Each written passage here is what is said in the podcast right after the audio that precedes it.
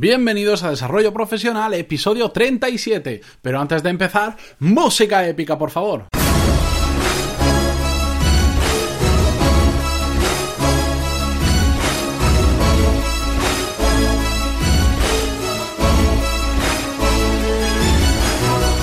Buenos días a todos y bienvenidos a Desarrollo Profesional, el podcast donde hablamos sobre todas las habilidades, técnicas, estrategias y trucos necesarios para mejorar en nuestro trabajo, ya sea porque trabajamos para una empresa o porque tenemos nuestro propio negocio. Y hoy vamos a ver cómo no olvidarnos nunca más de nada. Y es que cuando empiezas a tener muchos asuntos diferentes, porque por ejemplo, en un día ves a muchos clientes o proveedores, etcétera, etcétera, la cantidad de tareas, documentación que guardar o analizar y otros asuntos y detalles del día a día se multiplican y es muy fácil que nos olvidemos de algo. ¿Y por qué no podemos permitir que nos olvidemos de algo? Porque, como siempre se dice, la excelencia está en los detalles. Porque podemos ser muy buenos, muy buenos en lo que nos hace, en lo que hacemos en el día a día. Pero a veces un simple olvido puede eh, tirar al traste todo eso que estamos haciendo bien a lo largo de nuestra carrera profesional. Y os voy a poner un ejemplo. Imaginaros que por vuestro trabajo tenéis que visitar en un día a 11 clientes o proveedores o lo que sean. Muy bien, a lo largo de esas, de las 10 primeras reuniones, por ejemplo, claro, cada reunión van a surgir tareas, van a requerir documentación que entregar, vas a ir apuntándote, mañana le tengo que enviar aquello, mañana tengo que revisar esto, documentación que tienes que revisar y analizar para una siguiente reunión, para una venta, para lo que sea, se te acumulan y las vas apuntando y no pasa nada. Pero es mucha, mucho contenido, muchas tareas, muchos asuntos los que surgen. Y cuando llegas a tu cliente, al número 11 o al proveedor número 11, salen otras tareas y otros asuntos que estudiar eh, más adelante que te apuntas. Bueno, imaginaros que ahora, después de todo eso, ese cliente número 11 solo te ha dado un asunto un único asunto, solo tiene una preocupación que necesita que se la resuelvas mañana, pasado o cuando sea, pero solo tiene uno. Claro, tú a lo largo de esas 11 reuniones con clientes o proveedores, igual te has apuntado 35 mm, tareas o asuntos o cosas que estudiar, que analizar eh, a lo largo del día. Bien, tú haces 34 bien, pero justo como aquella reunión era la última del día, que el cliente te pidió solo una cosa que era dentro de una conversación, pero la conversación, conversación siguió, no te lo apuntaste en el momento y ya cuando te vas a casa te has olvidado de, de eso, no te lo apuntas. ¿Qué pasa? Que de repente un día te llama ese cliente número 11 y te dice, tío, para una cosa que te he pedido y te olvidas de mí. Claro, tú piensas y dices, no, claro, es que ese día tuve 40 cosas o 35 cosas, claro, se me ha escapado una. Claro, se te ha escapado uno, pero el problema es que es la única que ese cliente te había pedido. La única. La única cosa que te pide y te olvidas. Quedas muy mal con ese cliente, con ese proveedor o con quien sea. Y solo ha sido un fallo entre 40. Si te olvidas de una cosa para una persona que te ha pedido 10, bueno, pues te has olvidado de una de 10 que puede, puede entender que si has hecho las otras 9 bien, bueno, te has olvidado de una. Pero si te olvidas de una, de uno que solo te ha pedido una cosa, Claro, imaginaros la percepción de ese cliente, de ese proveedor sobre, sobre nosotros, que somos un desastre, porque a él le da igual cuánta gente has visto antes y cuánta gente vas a ver después. Él lo que piensa es yo te he pedido una cosa y te olvidas de mí.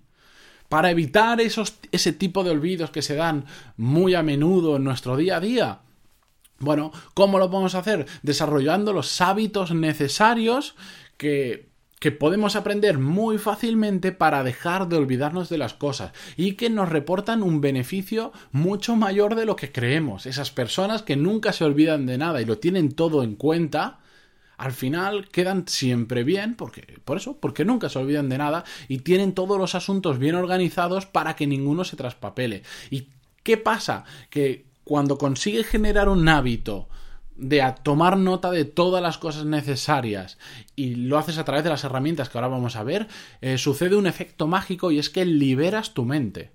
Si tú intentas guardar todo en la cabeza, ahí es cuando comienzan los olvidos, porque em, nuestro recuerdo es limitado, no sabemos cómo hacerlo ilimitado, porque si lo retienes en la cabeza, ¿Qué pasa? Que te vas a dormir y dices, no me tengo que olvidar mañana de hacer esto, no me tengo que olvidar mañana de hacer aquello otro. ¿Y qué nos genera eso? Problemas de sueño. Muchas veces nos vamos a dormir y dormimos estresados, dormimos pensando en lo que tenemos que hacer mañana, pasado tal, no se me puede olvidar y te lo, te lo recuerdas dentro de tu cabeza porque no se te puede olvidar y no quieres que se te olvide y dices, lo repito, lo repito, lo repito, para que no se me olvide. ¿Y qué pasa? Que dormimos mal. Y si no es durante la noche, durante el día que estamos absolutamente saturados porque estamos intentando almacenar tanta información 嗯 relevante en nuestra cabeza que vivimos saturados. Es decir, no, es que no me entra, a veces a mí me ha pasado decir, no me entra nada más, necesito sacar algo para poder guardar algo más porque ya he escuchado tantas cosas en un día que me es imposible. Pues bien, ¿cómo podemos hacer para evitar esa saturación durante el día y durante la noche, liberar nuestra mente,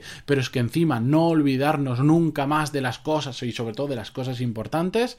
Bien, os voy a dar eh, cuatro pequeños eh, claves, apuntes, técnicas o lo que sean pero cuatro. Y es muy fácil. Uno, apunta todo lo que sea importante. Pero cuando digo todo es absolutamente todo. Encuentra una herramienta favorita para hacerlo. Hay todas las que os podáis imaginar. Os lo podéis apuntar en el email o en Google Calendar, en una libreta física, usando Trello, usando Google Keep. Em, cualquier cosa. De hecho, os voy a dejar en las notas del programa un, el enlace a cada una de estas herramientas por si las queréis eh, explicar.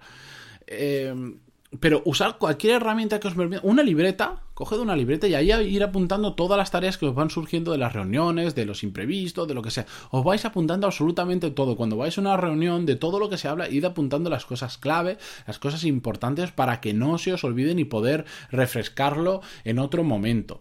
Segundo, escanea o guarda cualquier documento que sea mínimamente relevante. ¿Y por qué digo mínimamente relevante? ¿Esto qué categoría es? Y es que porque las cosas no son esos documentos no son importantes hasta el día que los necesitas.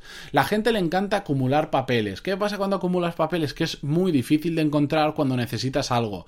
Yo lo escaneo absolutamente todo y lo meto en Google Drive y lo tengo muy bien organizado por asuntos. Entonces, si alguien me dice, pues oye, em, lo que se habló en aquella reunión, como yo me lo apunté en una agenda, le, le he hecho una foto y lo guardo en Google Drive y tengo una carpeta de reuniones con tales clientes etcétera, etcétera. El almacenamiento online o incluso en un disco duro vuestro, es prácticamente gratuito. Yo pago, creo que son con IVA, 2 euros al mes por no sé cuántos gigas, te hablo de 100 gigas o 200 gigas en Google Drive. Es que tengo tantos que ni sé cuántos tengo porque no los voy a llenar. Con la cuenta gratuita ya sí que los había llenado, pero con esta vamos.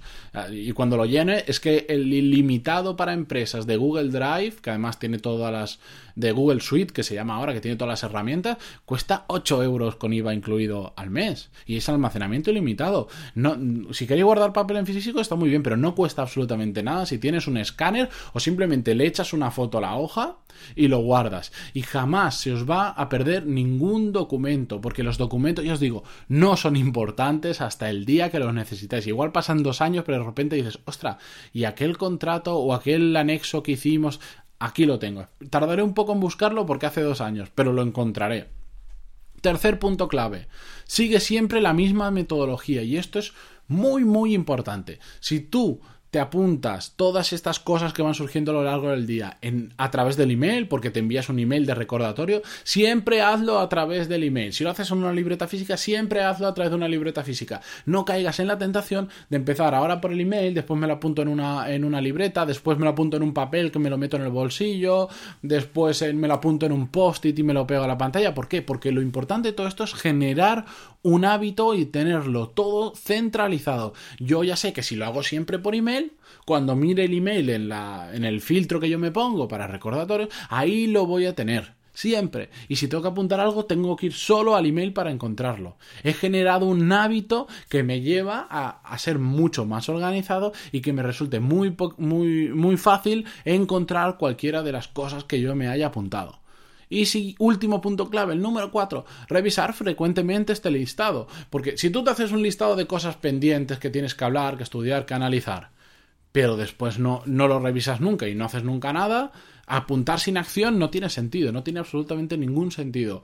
¿Cómo lo hago yo? Yo semanalmente reviso las herramientas que utilizo para almacenar ese tipo de información y de ahí me voy a calendarizando, me voy planificando cuándo las voy a hacer, pero esto semanalmente para que no se me pase ninguna. Por supuesto, si hay alguna que tiene una fecha límite, hay que ponerle una notificación en Google Calendar, una alarma o lo que sea para que nos avise y decir, ojo, que tal día tienes que entregar esto, ¿vale?